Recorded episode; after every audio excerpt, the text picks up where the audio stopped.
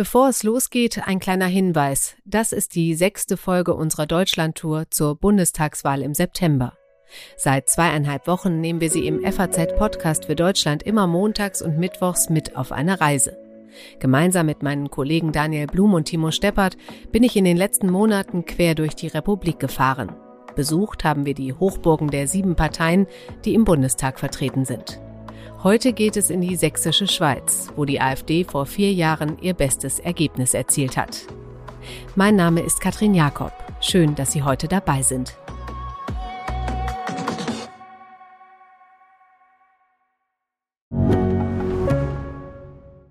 Mein Name ist Dr. Tillmann Rümenapf, niedergelassener Kinder- und Jugendarzt hier im Ennepe-Ruhr-Kreis. Die Einführung der Telematik sehe ich durchaus als Chance, aber aktuell fällt das System oft aus und es gibt viel zu wenig technischen Support. Dafür geht eine Menge Zeit drauf, in der ich die Kinder nicht genügend betreuen kann. Das muss sich ändern. Die besondere Nähe der niedergelassenen Haus- und Fachärzte ist in Gefahr. Was die Gesundheitspolitik jetzt dringend ändern muss, erfahren Sie auf rettetdiepraxen.de.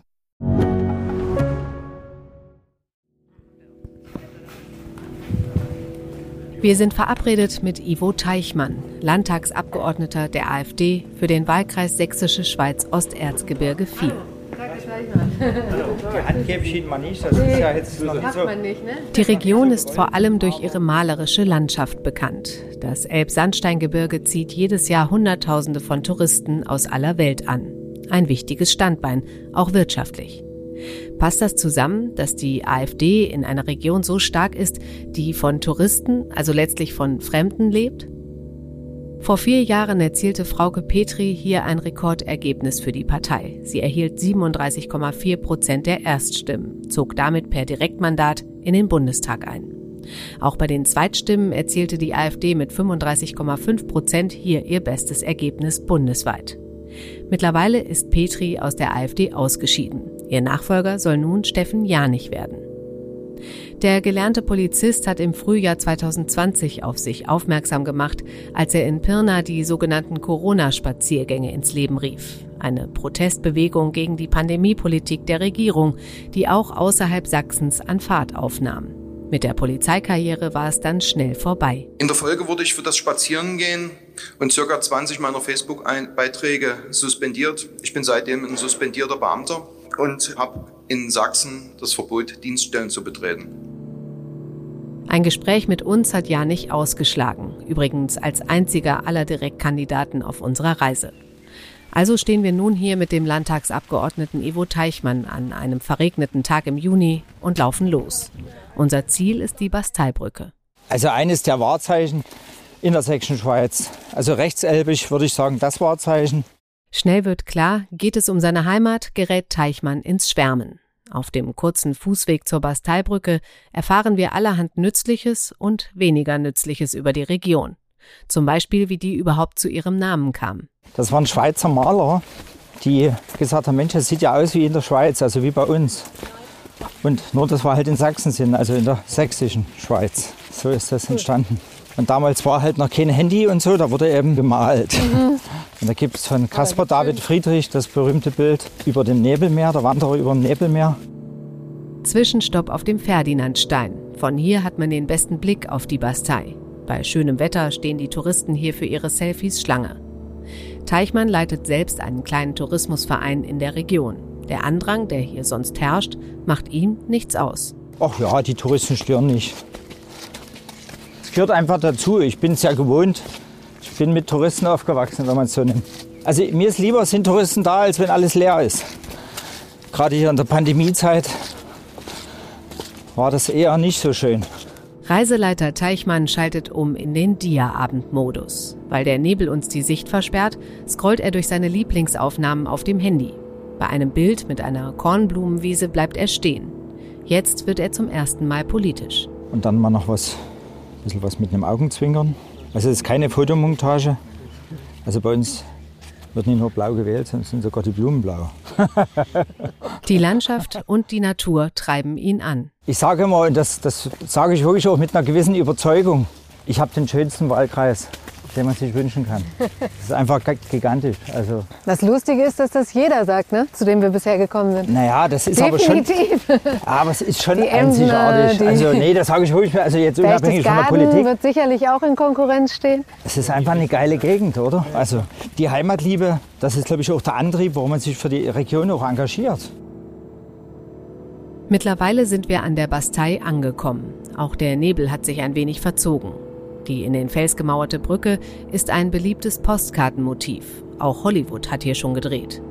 Mit Teichmann sprechen wir hier über die Sachsen, seine Heimat und die AfD.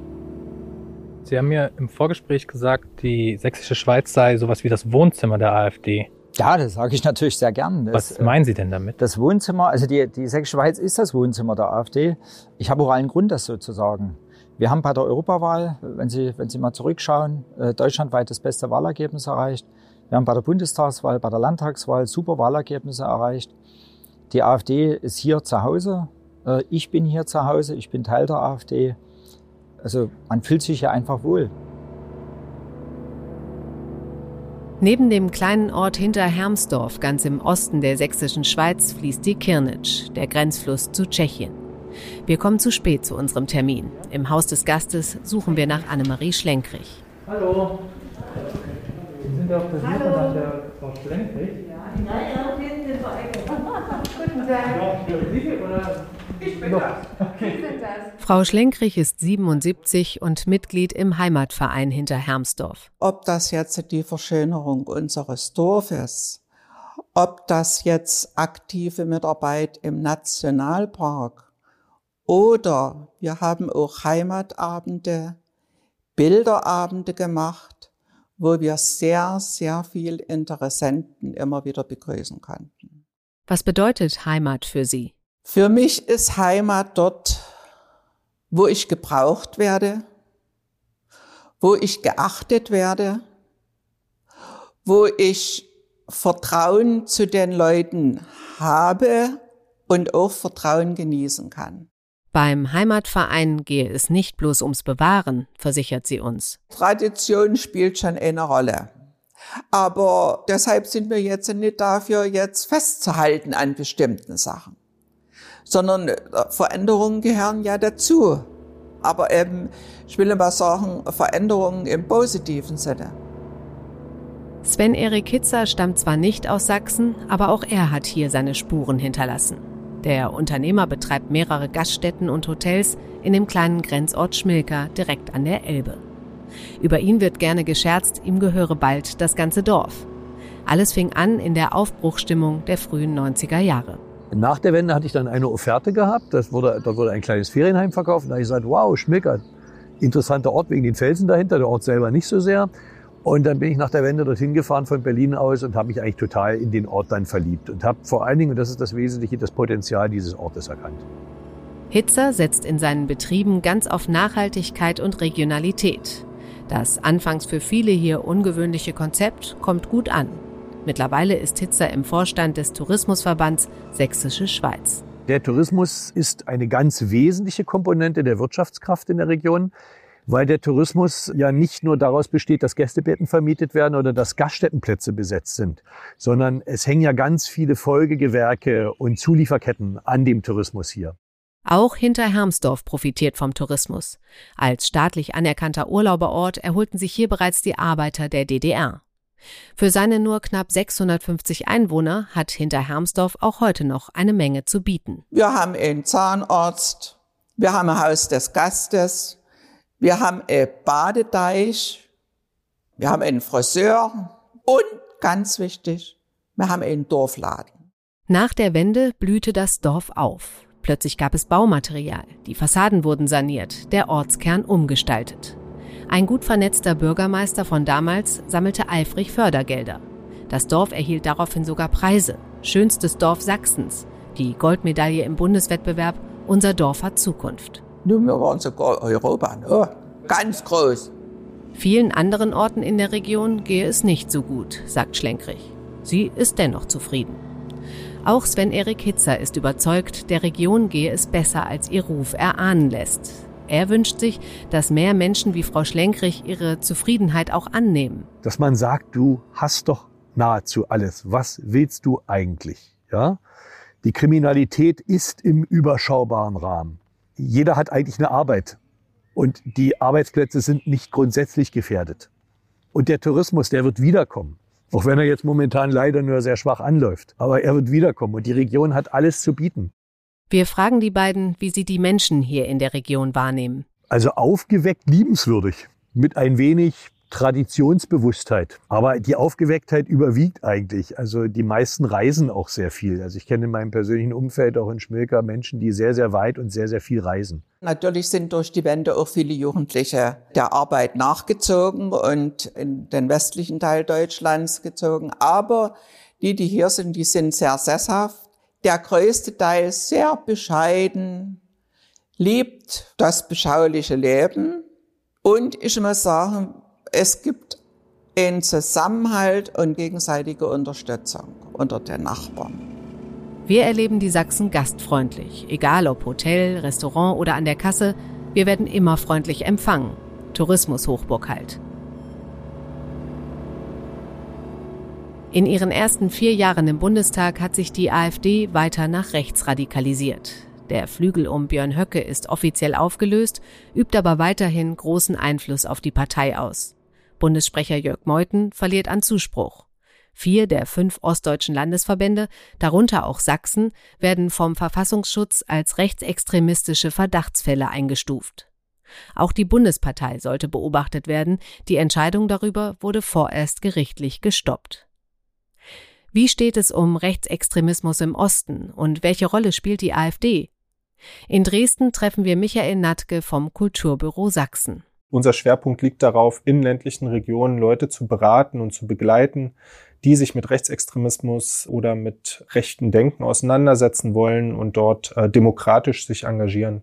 Rechtsextremismus hat Natke schon vor seiner Arbeit beim Kulturbüro als Problem wahrgenommen. Zum einen, weil ich da selbst als Jugendlicher vor inzwischen über 25 Jahren Teil äh, dieser Szene war, mich davon aber distanziert habe und dann in Dresden, wo ich nach Dresden gekommen bin, festgestellt habe, dass die Rechten sich hier eigentlich alles erlauben konnten und es keinerlei demokratischen Widerstand gab. Und das hat mich mit Blick auf meine eigene Geschichte, aber auch als mündiger Bürger in diesem Land damals schockiert. Es seien diese rechtsextremen Strukturen, die auch der AfD in Sachsen den Boden bereitet haben, sagt Natke. Die rechtsextreme Szene in Sachsen hat ein starkes Fundament, also und ist sehr, sehr vielfältig. Wir haben unterschiedlichste Akteure. Also das geht zum einen los bei Neonazi-Organisationen, also zum Beispiel die Partei Der Dritte Weg. Dann haben wir völkische Siedler in Sachsen. Diese Leute haben ein gefestigtes rassistisches Weltbild. Äh, wir haben verschiedenste rechte Splittergruppen pro Chemnitz, in Chemnitz, die Freien Sachsen etc. pp. Also eine ganze Palette. Wir haben Demonstrationsbewegungen wie Pegida und andere, die immer wieder auch heute noch auf die Straße gehen und rechte Positionen vertreten. Und wir haben natürlich die AfD, die als äh, ja, äh, rechte Partei es geschafft hat, der parlamentarische Arm zu werden von einer ganzen rechten Bewegung. Denn auch wenn sie sich von klassischen Neonazis immer wieder distanzieren, ist es doch so, dass sie das Potenzial, ähm, was in Sachsen aufgebaut wurde, nutzen, um Wählerinnen und Wähler zu erreichen. Die Wähler der AfD möchte der Politikwissenschaftler Natke allerdings nicht so einfach über einen Kamm scheren. Rechtsextreme haben natürlich der AfD den Boden bereitet, aber nicht alle Wählerinnen und Wähler der AfD sind Rechtsextreme. Das möchte ich auf jeden Fall klarstellen. Das ist, glaube ich, ganz wichtig. Also die Wählerinnen und Wähler der AfD, das ist vielfältig. Unter denen sind natürlich auch rechtsextreme Menschen. Das ist klar. Und unter den Wählerinnen und Wählern der AfD sind auch sehr viele Menschen. Das hört man immer nicht gern, aber muss man sagen, die sind nicht mehr auf dem Boden der demokratischen äh, Verfassung und die sind auch äh, vielleicht nicht mehr zu erreichen. Auch das muss man mal aussprechen. Das gilt aber nicht für alle Wählerinnen und Wähler der AfD. Es gibt natürlich auch einen Teil dieser Wählerschaft, die unzufrieden sind mit unterschiedlichsten Dingen in unserer Gesellschaft. Und darum äh, müssen sich natürlich andere demokratische Parteien bemühen. Diese Unzufriedenheit führt letztlich zu Protest dass die Menschen die AfD nur aus Protest wählen, weil sie sich bei den etablierten Parteien nicht aufgehoben fühlen, möchte Michael Natke aber auch nicht gelten lassen. Wenn man sich in Sachsen anschaut, die Zahlen der AfD, dann stellt man fest, seit dem Jahr 2015 Bei allen Umfragen und bei allen Wahlen hat die AfD in Sachsen deutlich über 20 Prozent. Das ist inzwischen seit sechs Jahren so. Ich glaube nicht, dass man über sechs Jahre von Protest sprechen kann, sondern das sind Stammwählerinnen und Stammwähler der AfD, über 20 Prozent. Und die wählen zu großen Teilen die AfD natürlich aus Überzeugung, weil sie die Inhalte der AfD gut finden.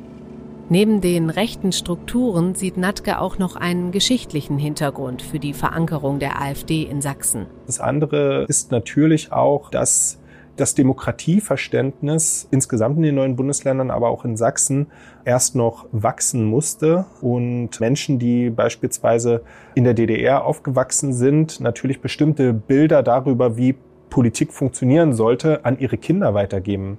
Und die dann praktisch bestimmte autoritäre Muster in der Politik gut finden und deswegen auch so eine rechtsautoritäre Partei wählen. Das ist, denke ich, auch ein Grund, der sich auf so die Geschichte der DDR zurückführen lässt oder die Vergangenheit mit der DDR. Ivo Teichmann ist auch in der DDR aufgewachsen. Sein Weg in die Politik fing schon vor der Wende an. Im Mai 89 wurde er als Jugendclubleiter in den Gemeinderat seines Heimatdorfes gewählt. Es folgten mehrere Stationen in der Kommunalpolitik. Auch bei der SPD war er mal Mitglied. Irgendwann kam dann der Entschluss, in die Landespolitik zu gehen. Dann ist es halt so ein demokratischer Grundsatz. Nie nur meckern, sondern am Ende am besten mitgestalten. Sich selber mit einbringen. Und die Bürger haben mir mit äh, fast 37 Prozent das Vertrauen geschenkt und damit auch eine Mehrheit, so dass ich eben direkt in den sächsischen Landtag 2019 eingezogen bin. Hm. Und wie war der Weg in die AfD quasi? Wieso, ja, wieso AfD? Ich bin äh, 2014 in die AfD eingetreten. Ich habe 2013 die Gründung der AfD schon mitverfolgt und habe eben festgestellt, ja, das passt. Inhaltlich, menschlich passt das. Und bin dann September 2014 Mitglied geworden. Und Sie können mir glauben, ich habe es keinen Tag bereut.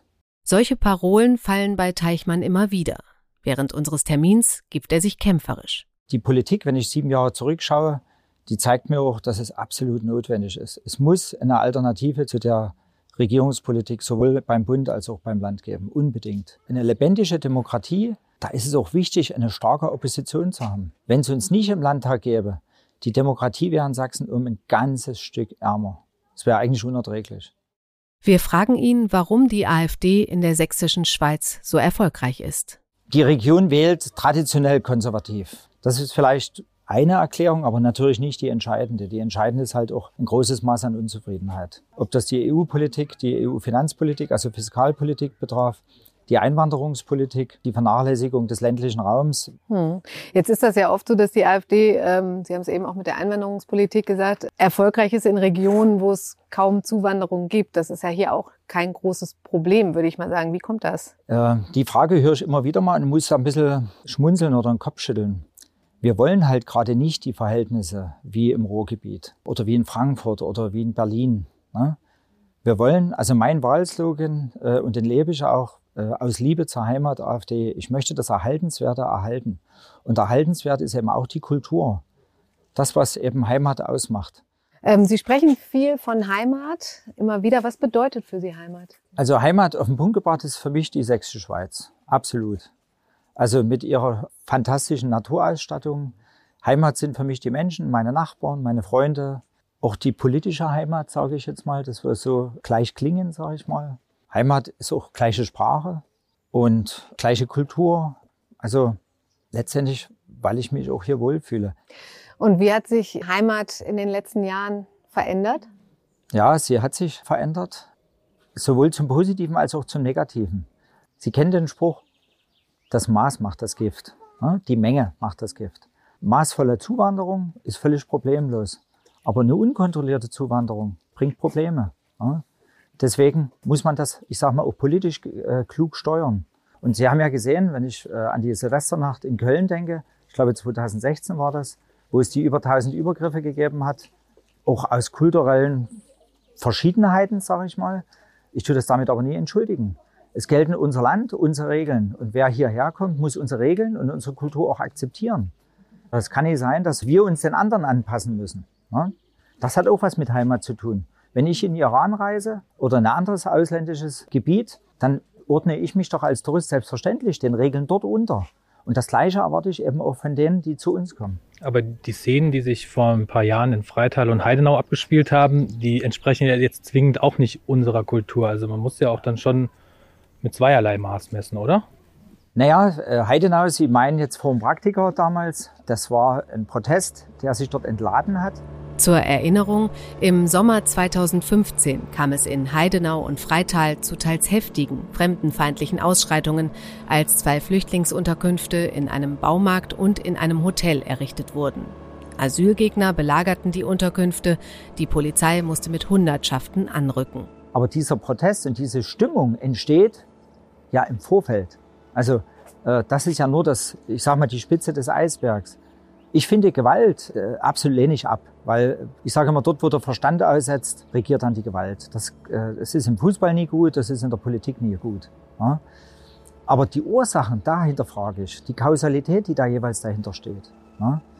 Und wenn es in Freital oder in Heidenau oder woanders in Deutschland explodiert, ja, dann hat es ja viel tiefere Gründe. Dort bitte hinschauen.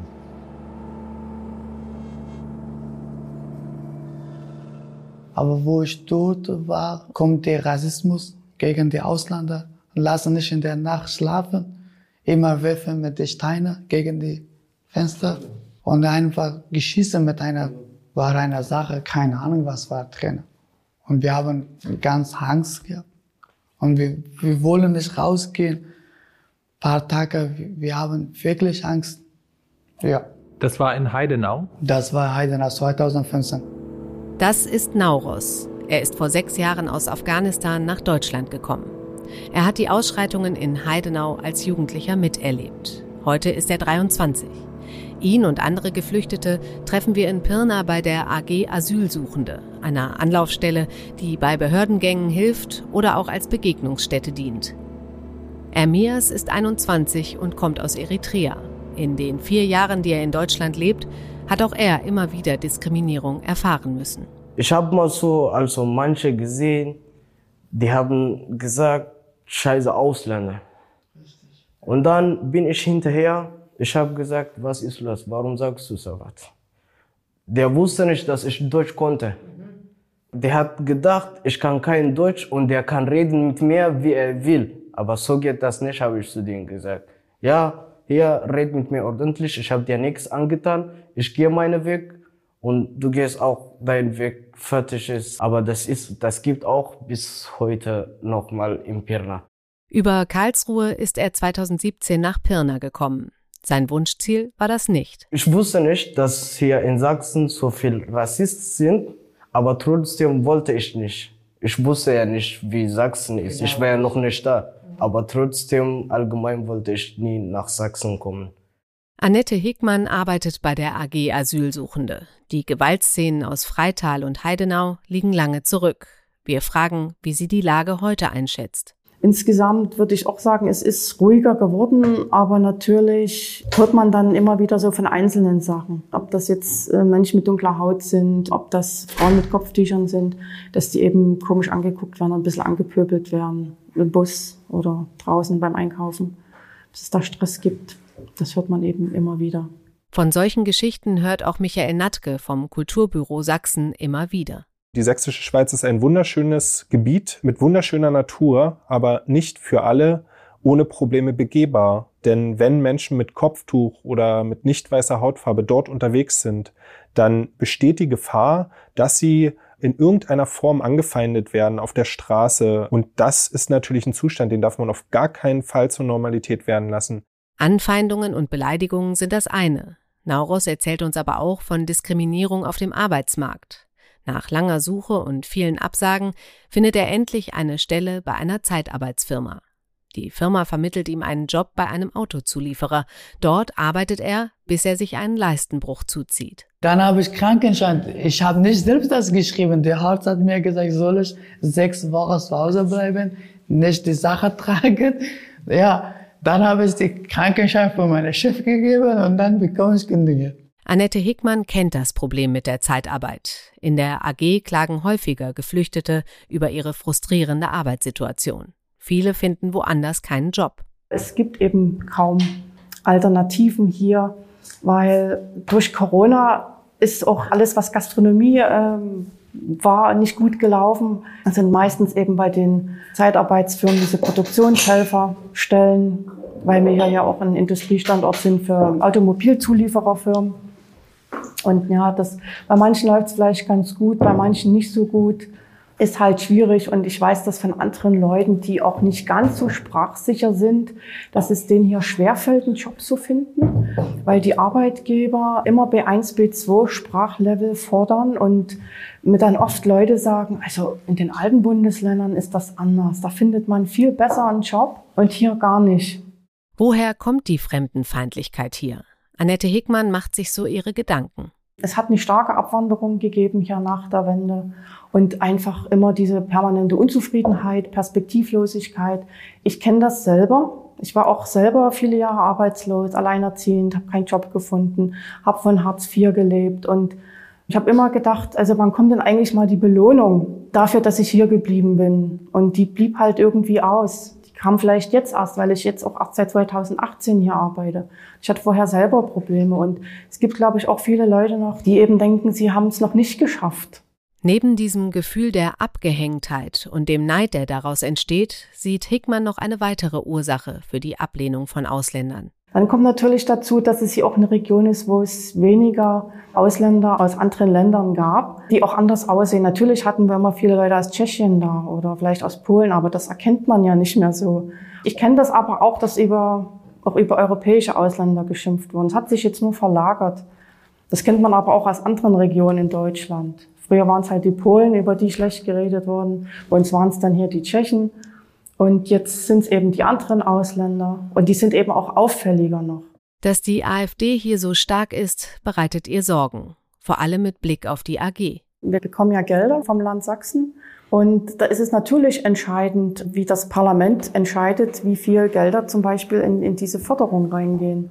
Und wir, wenn wir beim Land Sachsen einen Antrag stellen für dieses Projekt hier, also da wissen wir, wenn das irgendwann von der AfD bestimmt wird, die wollen das dann nicht, dass sowas hier ähm, stattfindet. Also es gab ja auch schon Anfragen, wie viel Geld geht denn überhaupt in diese ganze Integrationsarbeit. In Pirna gibt es aber auch viel Zuspruch für die Arbeit von Annette Hickmann und der AG. Wenige Tage vor unserem Besuch wurde eine hier lebende georgische Familie abgeschoben. Die Kinder gingen in Schule und Kindergarten, die Eltern arbeiteten. Mehr als 100 Menschen solidarisierten sich mit der Familie bei einer Kundgebung auf dem Markt in Pirna. Bevor wir gehen, fragen wir Naurus, Ermias und die anderen noch, was sie sich für die Zukunft wünschen. Die Antwort ist denkbar einfach. Ich glaube, wir haben gleiche Wünsche. Wir wollen einfach hier ganz ruhig wie andere Menschen leben, ohne Probleme. Auf das Thema Fremdenfeindlichkeit kommt Ivo Teichmann von der AfD übrigens von alleine. Da müssen wir ihn gar nicht erst darauf ansprechen. In der Partei kennt man die Vorwürfe. Wissen Sie, wenn Sie jetzt hier irgendjemanden erzählen in der Sächsischen Schweiz, der Teichmann ist ein Nazi, Sie werden ausgelacht. Das glaubt Ihnen keiner. Weil die Leute kennen mich hier, die wissen, dass ich keiner bin. Und wenn Sie da von außen kommen würden äh, und so sagen, ja, der Teichmann ist ein Nazi, das kauft Ihnen niemand ab.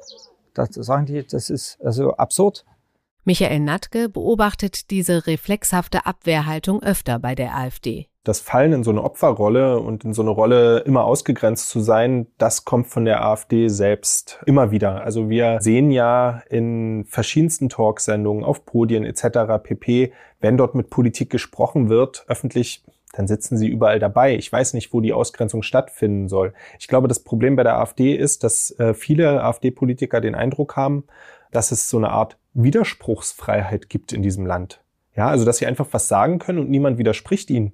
Natürlich, und das muss, müssen sie auch akzeptieren, äh, wenn sie eine politische Position verbreiten, dann hat man das Recht, ihnen zu widersprechen. Und genau das passiert. Der AfD wird widersprochen und das ist aber keine Ausgrenzung, sondern das ist politischer Diskurs. Die AfD ist sich dessen bewusst, weiß das aber auch für sich zu nutzen. Das führt im Übrigen auch zu dem Wahlergebnis. Ne? Wenn medial Bashing betrieben wird, die Leute erleben die AfD mit ihren Vertretern vor Ort anders. Und die sagen, das Bild, das veröffentlichte Bild passt nicht zusammen. So, dann sagen die, was ist glaubhaft? Und eines der, der höchsten Güter eines Politikers ist Glaubwürdigkeit. Die Verteufelung von Rundfunk und Presse hält Michael Natke für politische Strategie. Niemand muss die AfD als eine gute Partei darstellen. Es ist völlig in Ordnung, wenn Medien da differenziert berichten. Und es gibt ja auch unterschiedlichste Berichte über die AfD. Und es gibt auch Zeitungen und Medienformate, die eher rechtsgeprägt sind inzwischen. Ja, also es ist eine große Vielfalt in Deutschland in diesem Bereich der Medien. Das ambivalente Verhältnis der AfD zur Presse ist auch bei Ivo Teichmann zu spüren. Grundsätzlich gehe er mit allen Medienvertretern fair um, solange sie das auch mit ihm täten, sagt er. So kommt es, dass er eine Schlagzeile aus der Zeitung auch gerne für sich in Anspruch nimmt. Mir sagt man nach, so der Kümmerer zu sein, der Unbequeme. Das bin ich an der Stelle auch gern. Also wenn ich an die Sächsische Zeitung denke, die damals die Überschrift gebracht hat bei der Kandidatenvorstellung der Unbequeme, dann war das für mich jetzt kein Schimpfwort. Man muss auch in der Politik unbequem sein, um was zu erreichen. Auf der anderen Seite erzählt er uns aber auch, dass er mit vielen Geschichten unzufrieden sei. Viele Journalisten, die ich so erlebt habe, das geht schon bei uns in der Sächsischen Zeitung Lokalredaktion los, die verwechseln einen Kommentar mit einem Bericht. Sie bringen halt immer ihre eigene Wertung rein, da steht halt dann immer schon vorneweg die rechtsradikale AfD. Ne? Da ist schon eine Wertung drin. Also ich sehe die AfD nie als rechtsradikal und mich gleich gar nicht. Aber der Verfassungsschutz sieht die Partei ja schon als rechtsradikal die, äh, also der Verfassungsschutz meint, dass Teile der AfD rechtsradikal seien. Das werden wir mal einer gerichtlichen Überprüfung dann gegebenenfalls zuführen. Und da werden wir mal schauen, ob es gelingt, die AfD, wie das so mancher Vertreter sich wünscht, äh, zu verbieten. Das, das ist undenkbar. Rechtsextremismus, Verfassungsschutz, Lügenpresse. Uns erstaunt ein bisschen, wie schnell ein Gespräch mit der AfD ohne großes Zutun in diese Richtung abdriftet. Wie nehmen die Menschen vor Ort die AfD wahr? Ich glaube nicht, dass die AfD zu einer bestimmenden Partei wird. Punkt aus. Das ist im Osten sicherlich noch ein Problem momentan, aber ich glaube, das wird sich dann irgendwann auch mal novellieren. Sagt Unternehmer und Touristiker Sven-Erik Hitzer. Auch in Hinterhermsdorf ist man skeptisch, was die Partei angeht. Ich bin nicht für die AfD. Aber ich könnte mir vorstellen, dass es bei Bürgern fehlt an Glaubwürdigkeit der Politik und an der Glaubwürdigkeit mancher Entscheidungen. Und da denke ich manchmal, dass manche Leute, ich will ohne sagen viele, die suchen irgendwie eine Bufferzone, wo die ihre Unzufriedenheit zum Ausdruck bringen können. Und nun hat ja die AfD ganz geschickt ihre Parolen immer wieder mit kleinen Körnchen Wahrheit gespickt. Annemarie Schlenkrich meint die Unterschiede zwischen Ost und West, die sich die AfD in den neuen Bundesländern gerne zu Nutzen macht. Und wenn ich mir so unsere jungen Leute ansehe, das geht beim Verdienst los. Es ist immer noch eine Differenz da und eine teilweise Benachteiligung der Menschen hier in Ostdeutschland. Auch Hitzer ist überzeugt, dass die Teilung Deutschlands bis heute nachhalt und bei den Menschen zu politischer Verunsicherung führt. Sie müssen sich mal vorstellen, manche sind von denen, das sind Generationen, die sind zu DDR-Zeiten aufgewachsen. Die waren der Meinung, sie haben dort alles richtig gemacht. Und dann wurde ihnen erklärt, sie haben in ihrem ganzen Leben alles falsch gemacht. Und zwar so richtig zu 100 Prozent falsch gemacht. Das färbt doch durch die Generationen der Kinder ab. Da sind doch die Kinder nicht ausgenommen von. Annemarie Schlenkrich hat in beiden Systemen gelebt. Sie glaubt, dass zwischen Ost und West ein anderes Demokratieverständnis herrscht. Da wird ähm, Demokratie gesagt und da denkt jeder, jeder kann machen, was er will. Oder ich bin jetzt frei, Freiheit, aber das Freiheit Einsicht in die Notwendigkeit ist, dass ich irgendwas machen muss, dass ich Pflichten habe. Das ist eben nicht so ausgeprägt. Hitzer ist durch seine Betriebe in der Region gut vernetzt. Bei den Ergebnissen von deutlich über 30 Prozent läuft man zwangsläufig AfD-Wählern über den Weg. In den Diskussionen rennt er oft vor die Wand. Am Ende redst du mit solchen Leuten, ich rede ja mit solchen Leuten und dann sagen, ja, ich weiß ja selber, das ist totaler Blödsinn. Und dann sagen sie, ja, ich habe es gewählt, weil ich eben mal wollte, dass sich mal was ändert. Und dann habe ich gesagt, und ändert sich was? Oder was willst du überhaupt, dass es, dass es sich ändert? Sag mir doch mal ein konkretes Beispiel, was du willst, dass sich ändert. Naja, zum Beispiel, dass nicht so viel rumgeschwabelt wird. Da sind wir dann wieder bei dieser Politikverdroschenheit. Als Touristiker sorgt sich Sven-Erik Hitzer natürlich auch um den Ruf seiner Region. Das rechte Image ist auf Dauer geschäftsschädigend. Er betont gerne, dass selbst wenn mehr als jeder Dritte hier die AfD wählt, die überwiegende Mehrheit das ja nicht tue. Gerade in der Pandemie ist er auf Gäste angewiesen. Es ist natürlich wichtig, dass der Tourismus wiederkommt und dass es nach außen so eine schlechte Kommunikation gibt, dass man hier in die Gegend nicht reisen kann. Das wäre für die Region katastrophal und das wäre dann auch für die Zufriedenheit in der Bevölkerung katastrophal. Weil dann würden möglicherweise wieder diffuse Ängste bestätigt werden, die ja nur diffus sind. Noch immer hängt Nebel im Elbsandsteingebirge. Unser Termin mit Ivo Teichmann nähert sich dem Ende. Wir kommen nochmal auf Steffen Janich zu sprechen, den Direktkandidaten der AfD für den Wahlkreis Sächsische Schweiz Osterzgebirge. Kann jemand mit seiner Biografie, ein suspendierter Polizist, überhaupt den Erfolg von Frauke Petri von vor vier Jahren wiederholen? Dem Steffen Janich traue ich ein gutes Wahlergebnis zu. Ich denke auch die, die Stimmung, also die Wechselstimmung hier ist nach wie vor hoch. Also, dass man eine andere Politik will, auch auf Bundesebene. Insoweit denke ich, dass wir auch das äh, Direktmandat holen werden. Da bin ich sehr zuversichtlich. Ivo Teichmann, der unbequeme Kümmerer, hat immer wieder betont, wie sehr ihm seine Heimat am Herzen liegt. Wir fragen, ob er nicht der geeignetere Kandidat wäre. Ich sehe, glaube ich, nicht gut aus, wenn ich jetzt sagen würde, danke, liebe Wähler, dass ihr mich in den Landtag gewählt habt mit Direktmandat, aber ich bewerbe mich jetzt für Berlin. Das sieht nie nach Glaubwürdigkeit aus.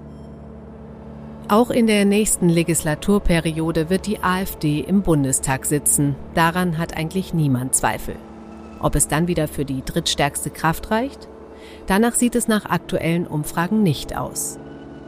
Ivo Teichmann blickt dennoch zuversichtlich nach vorne. Es geht weiter für die Partei und deren Wohnzimmer, die sächsische Schweiz. Ich bin illusionsfrei, wir werden keine Mehrheit und wir werden auch keine Regierung stellen. Ne? Aber eine Demokratie braucht eine lebendige, starke Opposition. Und diese Aufgabe werden wir erfüllen. Und es wird hier auch immer noch AfD-Hochburg sein. Mit Sicherheit.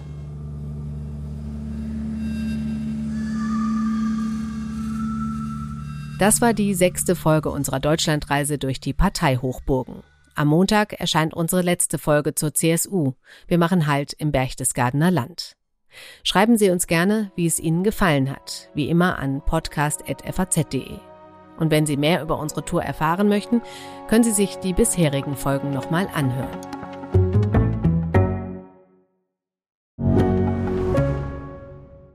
Ich bin Dr. Falk Stierkart und leite ein medizinisches Versorgungszentrum in Erlangen. Der Job als niedergelassener Arzt ist nicht unattraktiv, aber er scheitert oft schon an der Wurzel. Wenn unser Studiensystem nicht darauf ausgelegt ist, genug Ärzte in guter Qualität auszubilden, wie soll die medizinische Versorgung in Mittelfranken dann gedeckt sein?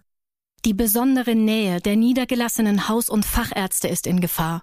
Was die Gesundheitspolitik jetzt dringend ändern muss, erfahren Sie auf rettetdiepraxen.de.